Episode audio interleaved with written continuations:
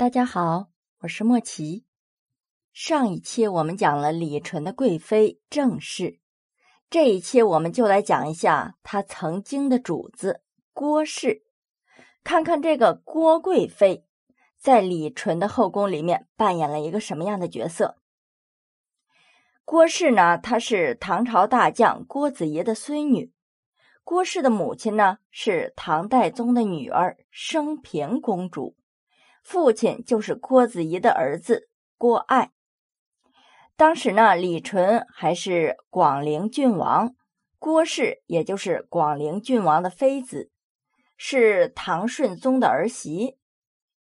后来唐顺宗改革失败，在宦官的逼迫之下，顺宗退位，太子李纯即位，是为宪宗。这在讲正事的时候，我们已经讲过了。宪宗呢，就封郭氏为贵妃，在后妃之中呢，这地位可以说是最高的了。但是宪宗一直没有册立皇后，这郭氏啊一直深受后宫和大臣们的拥戴，经历过宪宗、穆宗、敬宗、文宗、武宗、宣宗几朝，于宣宗年间去世。那么我们就来详细的讲一下，看看这郭氏的生平。刚才我们已经讲了，郭氏呢是郭子仪的孙女，郭爱的女儿。这两个人呢，想必我们大家都不陌生。郭子仪呀，以武见长。安史之乱发生之后，就是郭子仪、李光弼率军收复了洛阳和长安，是平复战乱的大功臣。他呢，兢兢业业，为唐朝是戎马一生。可以说啊，大唐的中后期因为他而得到了许多安宁。但是啊。也正因为如此，他功劳显赫，无论是在朝廷还是在民间，都有很大的威望。那么，这对皇权无疑就是一种威胁了。所以，这皇家呀，对他也不免多了一份心思。于是，戴宗就把他最宠爱的女儿升平公主嫁给了郭家的儿子郭爱，与此两家结亲，为政治联姻。郭氏的父母郭爱和升平公主这两个人呢，爱情故事是广为流传，也就是我们大家熟知的“醉打金枝”的故事。这郭子仪呀，是当朝的大将，史上呢对他评价很高，称其是权倾天下而朝不忌，功盖一代而主不疑。他的儿子郭爱呢，也是文武全才，这家庭教育啊是很好的，家风很好。但是升平公主呢，从小就长在皇宫里，深得戴宗的宠爱，所以这性子啊就难免的骄横跋扈一些，经常发发公主脾气。她嫁到郭家之后呢，仍然是以公主的身份自居。对公公婆婆呀，没有任何敬意，也不行儿媳之礼。反过来呢，郭子仪和郭夫人呢，对她很和气。郭爱呢，对这种情形就很看不过去了。但是人家是公主啊，这郭爱虽然身为丈夫，也没有这个胆量出来教育妻子。不过他实在是受不了这样的老婆。有一天呢，他实在是。忍耐到了极点了，鲁迅说的“不在沉默中爆发，就在沉默中灭亡”。他终于爆发出来了，他呀就借着喝醉的酒兴，将这个公主老婆给打了一顿，教训她不敬公婆，在家没有为人儿媳和为人妻子的样子。大家想想，这升平公主哪里受得了啊？恐怕这辈子连他父皇都没有打过他呢。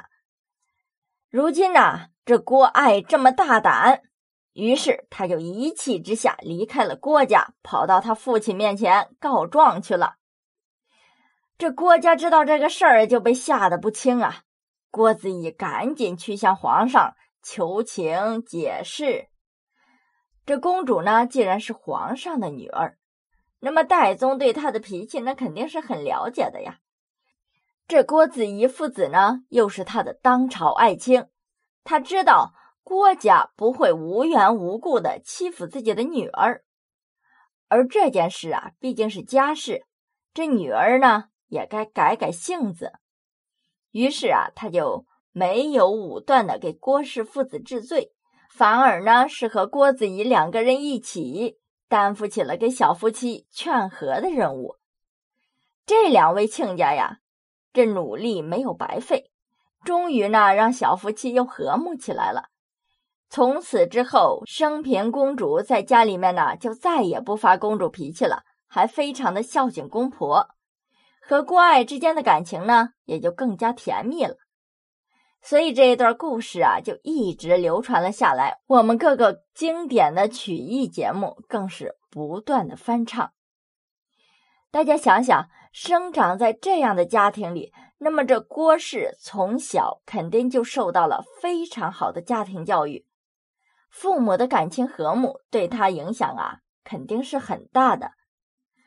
他呢，也就是在完全健康的环境下长大的，所以他的性情温和，不会恃宠而骄，做事呢也比较有分寸，属于聪慧贤能，非常有大家闺秀的风范。在差不多该婚嫁的年龄，他就被选为了广陵郡王李纯的妃子。这李纯是顺宗的长子，代宗的曾孙，按照长子嫡孙制，也就是皇位的继承人。顺宗即位之后，他就被立为了太子。顺宗被迫退位之后，李纯登基，是为宪宗。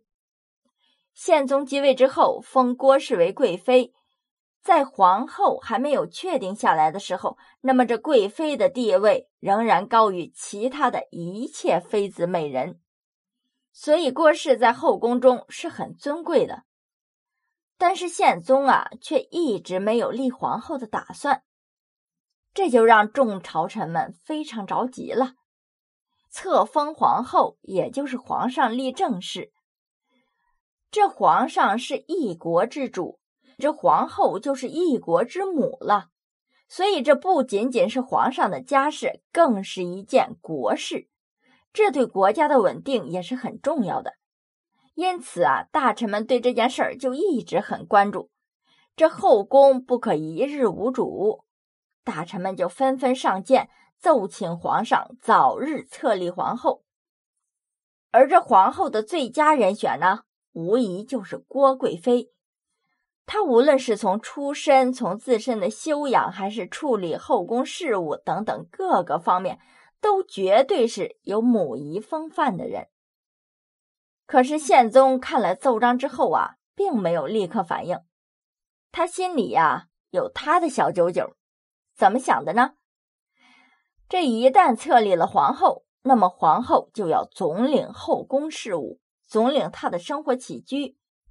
可能就会牵制到他的生活，而现在呢，没有皇后，后宫虽然也有一定的等级之分，却没有那么严格。他这每天呢，可以说是自由自在。每次下朝回到后宫，还没有进门呢，就有许多的妃子前呼后拥的迎上来讨好他。他想和谁在一起就和谁在一起，谁也不能把他怎么着。他喜欢这种自由享乐的生活，他不想要任何的拘束，所以啊，他就下定决心，坚决不册立皇后。可是那些兢兢业业为家为国的臣子们呐，哪里见到这种荒唐事啊？所以就仍然是没有眼色的，再三的奏请皇上册立皇后。可是宪宗。就是不搭理他们，到最后啊，这大臣们也没有办法了。尽管呢，宪宗没有采取大臣们的建议册立郭氏为皇后，但是他并没有因此产生什么不愉快的情绪，而是继续和以前一样，对皇上体贴尊敬，对后宫的妃子呢友爱和善，对宫女侍从也是谦和仁爱。对大臣们呢，更是恭谨有礼，所以在后宫里面呢，她虽然没有皇后的名号，但几乎是担当起了皇后的责任。这宫里宫外呢，对他不仅是没有不服的，反而对他是更为尊敬。在宪宗李纯即位前十年，郭氏就为李纯生下了一个儿子李恒，也就是李纯的第三个儿子。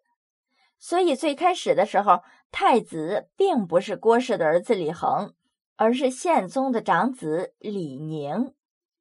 但是这个李宁啊，却是因病而死，所以这之后的太子之位就被锁定在了宪宗喜爱的。聪明伶俐的第三子李恒的身上。